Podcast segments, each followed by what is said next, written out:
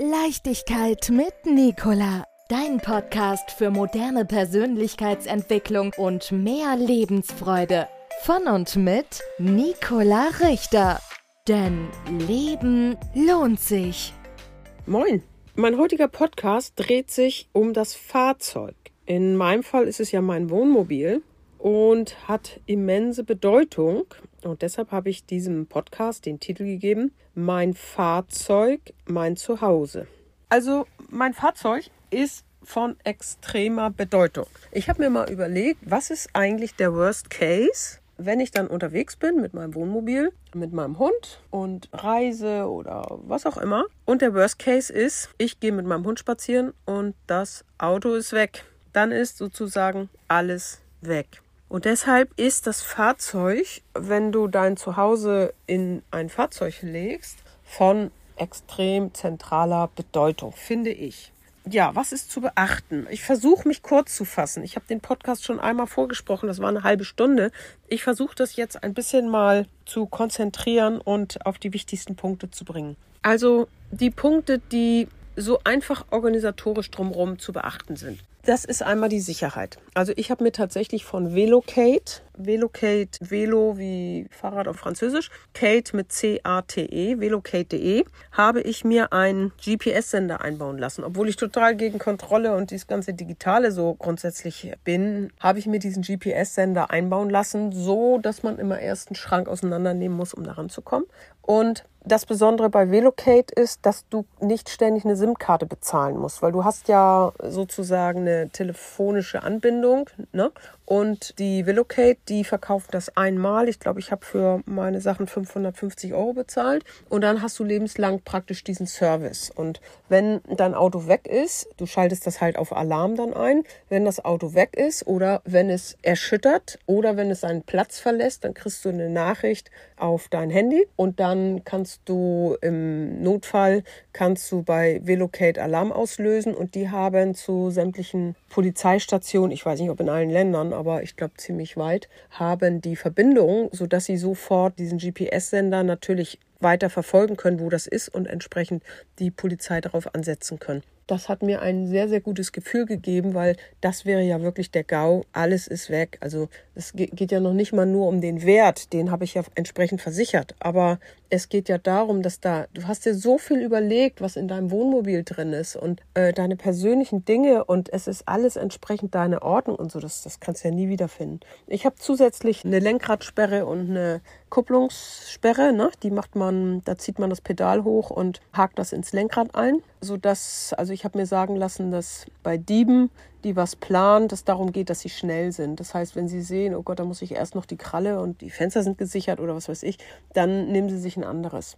Genau, das waren eigentlich so die Hauptsachen. Dann war natürlich die nächste Überlegung. Ich habe eine Freundin, die auch viel alleine mal rumgereist ist, die hat gesagt, ich brauche eine feuerfeste Tasche für Papiere, ne? ganz wichtig. Habe ich dann auch besorgt. Gibt es ja alles relativ günstig. Ne? Und auch eine wasserdichte Tasche. Also wenn ich baden gehen will, natürlich kann ich das Auto offen lassen und hoffen, dass der Hund sich dann zur Wehr setzt, wenn hier Diebe einsteigen.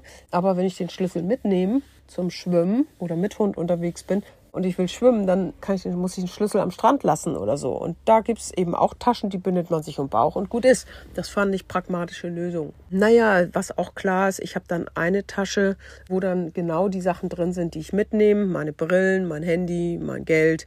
Und das sind so meine Sicherheitsvorkehrungen. Man kann natürlich noch viel mehr machen. Am attraktivsten sind wohl auch Außenleuchten, die angehen, entweder als Bewegungsmelder oder wenn ich es einschalte, also wenn ich oben in meinem Alkoven liege und da ist Gerumpel oder ich merke, da ist jemand an der Tür, dann kann ich die Außenlichter anschalten und dann strahlt praktisch das ganze Umfeld. Aber so weit bin ich jetzt nicht gegangen. Aber das soll am abschreckendsten sein, weil die in dem Moment sich natürlich beobachtet fühlen. Also das war also ein Thema, die Sicherheit.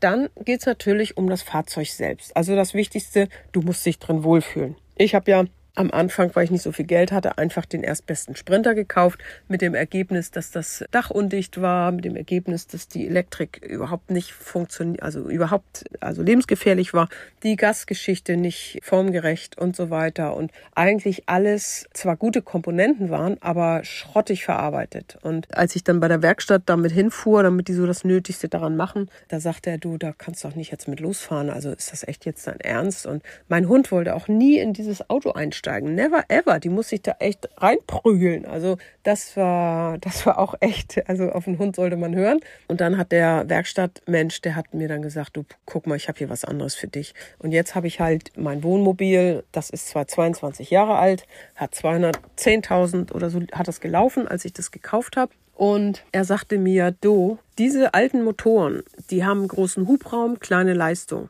das Ding fährt noch 400.000, also das fährt 400.000, das fährt 500.000. Die sind nicht kaputt zu kriegen. Die heutigen Modelle, die moderneren, die haben kleinen Hubraum, große Leistung. Ne? Die kommen dann auch die Berge hoch und werden nicht von LKWs überholt und so weiter, wo ich dann immer so ein bisschen neidisch immer drauf gucke, wenn ich da irgendwie im ersten Gang hochstotter oder auf der Autobahn dann 85 mit Gegenwind hinkriege. Aber die gehen einfach schneller kaputt. Und heute wird ja auch ganz viel Elektronik eingebaut, was sich auch manchmal gar nicht mehr richtig reparieren lässt. Da musst du mal gleich austauschen und auslesen und so. Und deshalb bin ich ganz glücklich mit meinem Wohnmobil und auch weil ich Marke Eigenbau kennengelernt habe, bin ich überglücklich, dass ich jetzt ein komplett werkseitig vorinstalliertes Wohnmobil habe. Hier funktioniert alles. Also die Jalousien nach 22 Jahren, die rutschen hoch und runter. Ich kann Fliegengitter oder nicht. Ich kann alle Fenster öffnen. Es ist überall hell. Also es ist auch super gut gepflegt. Das kommt bei meinem jetzt dazu. Das ist ja der Nachteil, wenn das total verwohnt ist. Ne? Aber ich habe ein total gepflegtes Wohnmobil bekommen. Das sah aus wie neu. Und wenn das alles werkseitig ist, dann liegen die Leitungen richtig, die Elektrik, es passt alles zueinander. Es ist TÜV geprüft. Also ich habe noch nichts gefunden, was hier ungünstig ist. Also jede Ecke ist genial ausgenutzt. Und ich habe eine Küche, ich habe einen Kühlschrank, ich habe ein Schlafzimmer letztendlich, meinen Alkoven da oben. Ich habe ein Wohnzimmer, wo ich auch eine längere Liege drin habe. Ich habe ein Bad mit Dusche, ich habe einen Kleiderschrank. Also es ist, also ich habe eins, äh, nur mal so für die Insider, ein Fiat Ducato Knaus 6,13 Meter lang, 3,4 Meter hoch. Ist alles ein bisschen ungünstig. Unter 6 Meter ist gut für die Fähre und so weiter, aber egal. Und es ist aufgelastet auf 4 Tonnen. Und das macht natürlich einiges schwieriger, aber ich möchte es nicht missen. Ich habe eine Zuladung von 800 Kilo gehabt, die ich tatsächlich brauche, weil ich ja mit meinem Hausstand unterwegs bin. Und alleine Hundefutter, meine Vorräte, Hund und ich, das sind ja auch schon, ich weiß nicht, 200 Kilo oder so.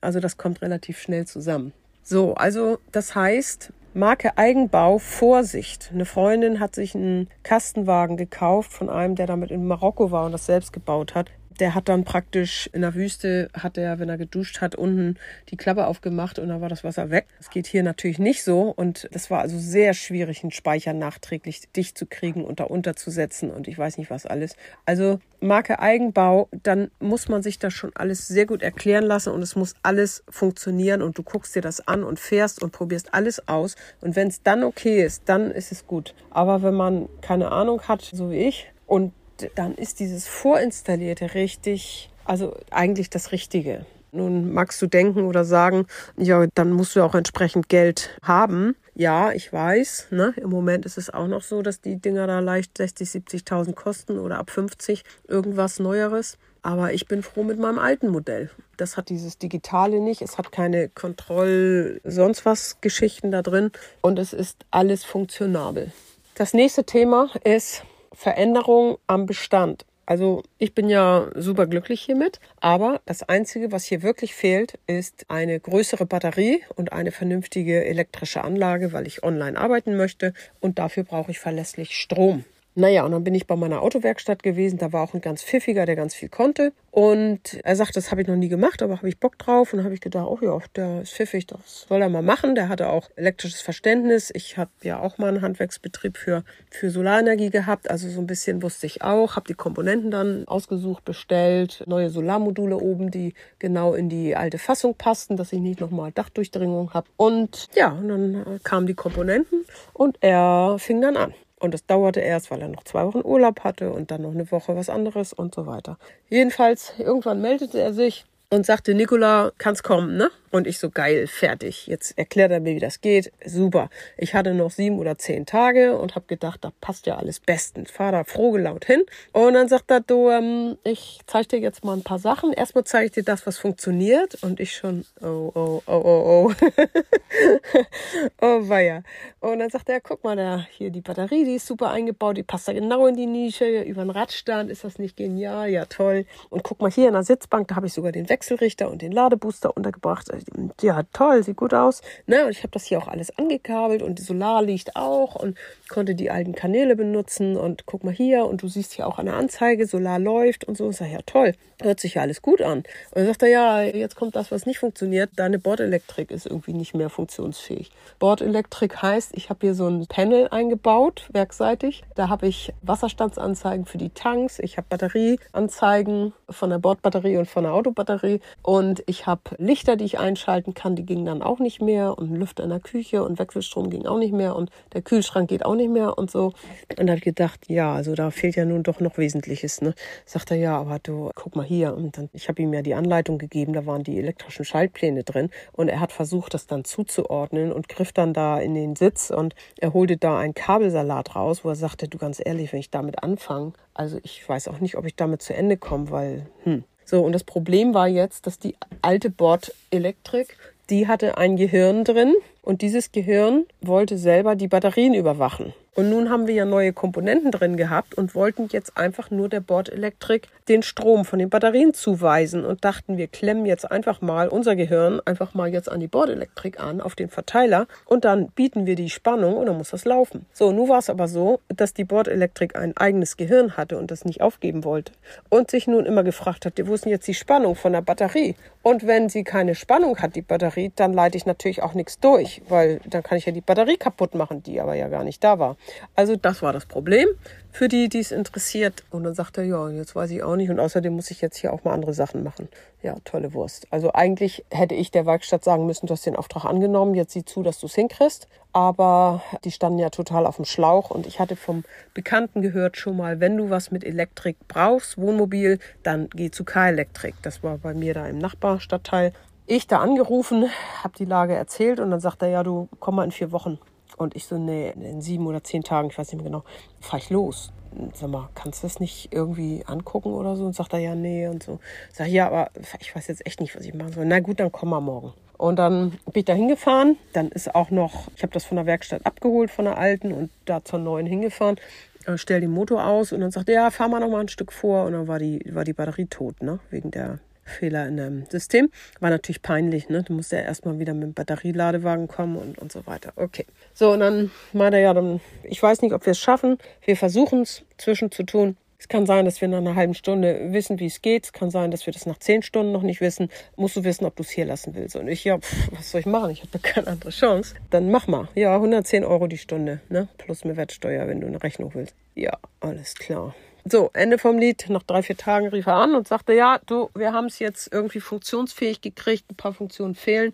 1100 Euro kannst abholen. Und bin ich hin und dann hat er mir das eben gezeigt und eben wie aufwendig das ist. Sie müssen jedes Kabel einzeln nachvollziehen, wie das in der Bordelektrik drin ist und wie das nachher durchschaltet und ich weiß nicht was. Jedenfalls war ich froh, dass es überhaupt ging. Ne? Der Kühlschrank konnte jetzt nur noch Landstrom und Gas, aber okay. Küche war auch eingeschränkt, Licht war irgendwie so ein bisschen. Aber ich konnte damit um und war nur froh, dass ich los konnte. Und deshalb mein Tipp, wenn ihr ein bestehendes System zur Änderung gebt, sucht euch einen Profi. Also ich bin ja jetzt in, in Schweden so schon fast zum Ende der zweiten Reise, Skandinavien. Ich war ja vorher in den Balkanländern. Jetzt strömt aus dem Kühlschrank, wenn der Betrieb ist, Gas in den Innenraum. Geht natürlich gar nicht. Und ich habe mir jetzt einen Knaushändler gesucht in Hamburg und habe den gefragt, sag mal, haben Sie eigentlich da Elektriker, die da richtig firm sind? Und er so, wir haben hier nur Elektriker, die seit 40 Jahren machen wir nichts anderes. Also die Frage verstehe ich jetzt nicht.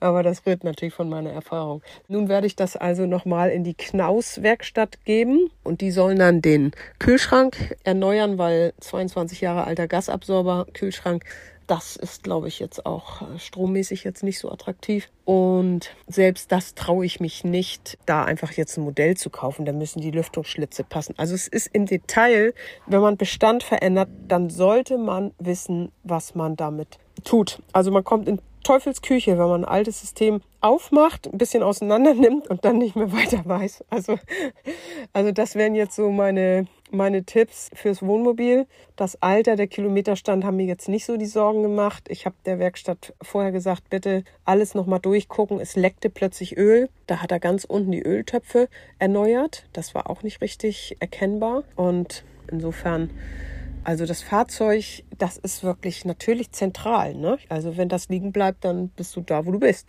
und bleibst da erstmal. Ich habe immer einen Fehler gehabt, dass praktisch die ich mitten auf der Fahrt plötzlich Fehleranzeigen habe für das ABS-Blockiersystem und für die Bremsen und, und nochmal für die Handbremse. Und das flackerte immer auf und dann habe ich gemerkt, dass die Spannung nicht mehr konstant ist, weil das Radio an und aus ging und solche Sachen. Und das haben die, hat die Werkstatt irgendwie nie begriffen, nie hingekriegt. Vielleicht habe ich es auch nicht richtig breit genug nochmal gesagt. Jedenfalls das Ende war, dass ich jetzt in Norwegen wieder noch mal ganze Zeit zurückgefahren bin in die nächstgrößere Stadt, weil ich Muffen hatte, dass ich in der Prärie, da ohne Menschen und so, plötzlich liegen bleib und nichts mehr hab an Lichtmaschine. Und tatsächlich, es war die Lichtmaschine, die ist dann in dem größeren Ort in Norwegen, habe ich die austauschen lassen. Und da sagt er, du, es, es gibt zwei Modelle.